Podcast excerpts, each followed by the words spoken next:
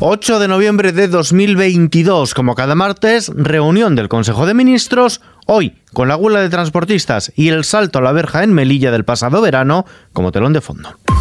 ISFM Noticias con Ismael Arranz.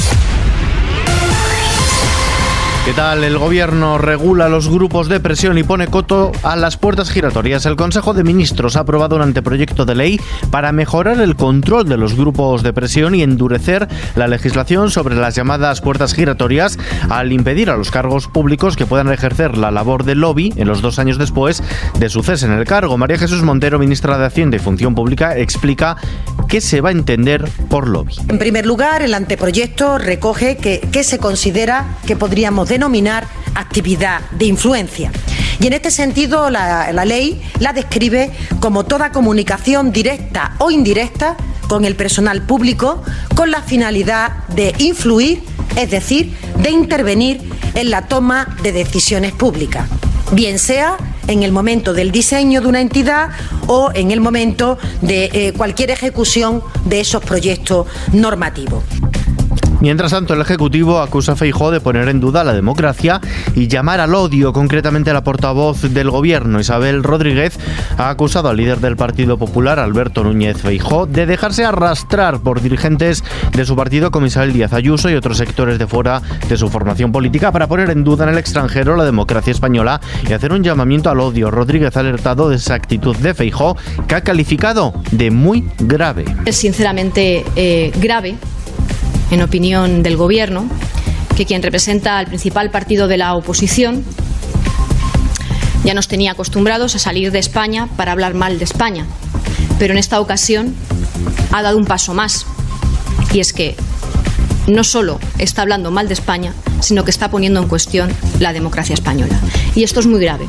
Por otro lado, Rodríguez ha pedido responsabilidad a los transportistas que han convocado un paro nacional indefinido a partir del próximo domingo. Les ha instado a denunciar cualquier práctica ilegal por parte de sus clientes. A lo que pedimos eh, también, como están pidiendo las asociaciones mayoritarias, es responsabilidad. Estamos en una situación muy complicada. Tenemos que ser todos responsables con los consumidores, con el resto de cadena eh, de distribución de la, de la, alimentación. El Gobierno eh, está dispuesto a colaborar con, con el sector. Buena muestra de ello son estas eh, ayudas y estas modificaciones legales a las, que, a las que me he referido y si de lo que se trata es que no están funcionando o que alguien se está saltando la ley, lo que hay que hacer es denunciarlo e impedir que estos hechos eh, se produzcan.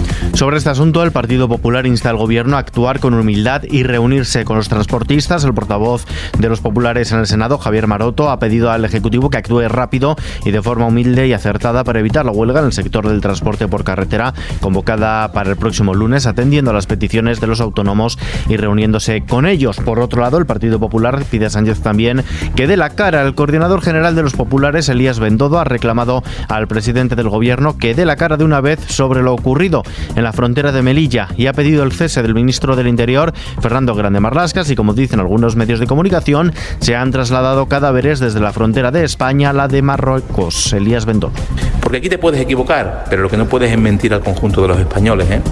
Si esto es así, como estamos viendo, el Partido Popular le pide, reclama al presidente Sánchez el cese del ministro del Interior y hacerlo mejor hoy mañana. En los pasillos del Congreso, el propio ministro del Interior, Grande Marlasca, ha asegurado que el defensor del pueblo ya tiene todas las imágenes del salto masivo a la valla del pasado 24 de junio, cuando murieron al menos 23 subsaharianos, y ha dejado claro que no están editadas. El defensor ha precisado que tiene las mismas imágenes que la Fiscalía y son todas, dice, las que hay.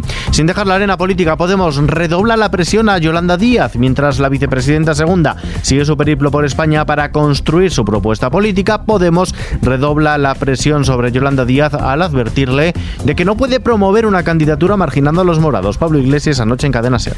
Cuidado con faltar el respeto a los militantes de Podemos.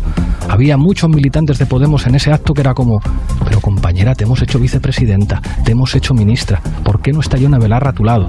Respétanos, que nos hemos ganado ese respeto en este país, que nos han machacado como a nadie, que gracias a la militancia de Podemos hay un gobierno de coalición con Unidas Podemos dentro que lo que has hecho en el Ministerio de Trabajo es histórico, es gracias a que existió un partido que te defendió como ministra de Trabajo, que no fue el tuyo que fue Podemos. No obstante, previamente Iglesias la defendía como candidata. Y ojo, yo estoy defendiendo aquí que Yolanda sea la candidata. Y estoy diciendo que Podemos tiene que confluir con, fumar, con Sumar. ¿Qué más queremos? O sea, yo creo que Podemos está siendo enormemente generoso en su planteamiento, aunque no recibe la misma generosidad. ¿Tú cómo piensas que si sintieron los militantes de Podemos cuando Yolanda aparece al lado de Mónica García y al lado de eh, Mónica Oltra y no aparece ni Yone Belarra ni Irene Montero? Y Podemos disciplinadamente traga. Fuera de nuestras fronteras, en Ucrania, Zelensky propone en el Parlamento extender la movilización general. De este modo, ha registrado un proyecto de ley para extender la ley marcial y la movilización general, aunque los proyectos no se han dado a conocer al completo. También fuera de nuestras fronteras, Estados Unidos acude hoy a las urnas, elecciones de mitad de mandato en las que el Partido Demócrata intentará mantener su mayoría en las dos cámaras del Congreso para los dos últimos años del mandato del presidente Joe Biden. La votación determinará la composición del Senado y de la Cámara de Representantes, donde los sondeos apuntan a una posible victoria del Partido Republicano. En la cumbre del clima, mientras tanto, la ONU fija criterios mínimos para que los compromisos de la descarbonización sean ciertos y evitar el llamado greenwashing. El grupo de expertos de alto nivel sobre los compromisos de emisiones netas cero de entidades no estatales, es decir, empresas, instituciones financieras, ciudades y regiones, ha presentado un informe al secretario general de Naciones Unidas en el que establece unos criterios mínimos para garantizar que los compromisos de descarbonización presentados sean ciertos y evitar de este modo el blanqueo ecológico, también conocido como greenwashing. En la bolsa el IBEX 35 ha subido este martes el 0,46% gracias a las alzas de Wall Street y otras plazas internacionales. Se queda a las puertas de los 8.000 puntos. Es un nivel que ha rebasado durante la sesión, pero que ha sido incapaz de consolidar. El selectivo español cierra en los 7.998 puntos. El Banco Central Europeo fija el cambio de referencia del euro en 0,9996 dólares. Vistazo ahora a la previsión del tiempo. La influencia de un frente atlántico dejará cielo nuboso en la mayor parte de la península este miércoles. Lo hará con lluvias, chubascos y tormentas que se irán desplazando de oeste a este y con posibilidad de que lleguen al área mediterránea a últimas horas del día. Las temperaturas máximas bajarán en la mayor parte de la península, aunque se esperan pocos cambios o ligeros ascensos en el área mediterránea y el noroeste. Las mínimas bajarán en la mitad noroeste, subirán en el este y sureste.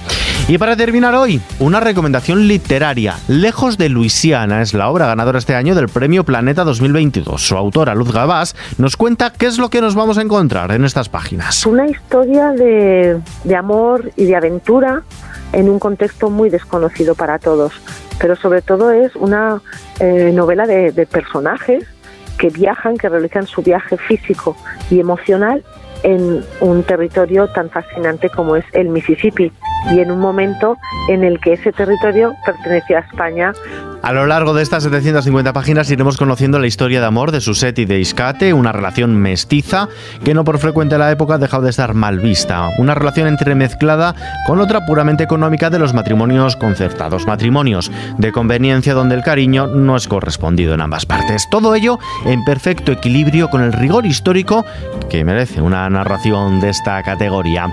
La entrevista al completo se puede escuchar en nuestra web y en el podcast Biblioquiz. Y leyendo este lejos de Luisiana, nos despedimos por hoy. La información, como siempre, actualizada a las 24 horas del día en XFM y ampliada aquí en nuestro podcast XFM Noticias. Gustavo Luna en la realización. Un saludo de Ismael Larranz. Hasta la próxima.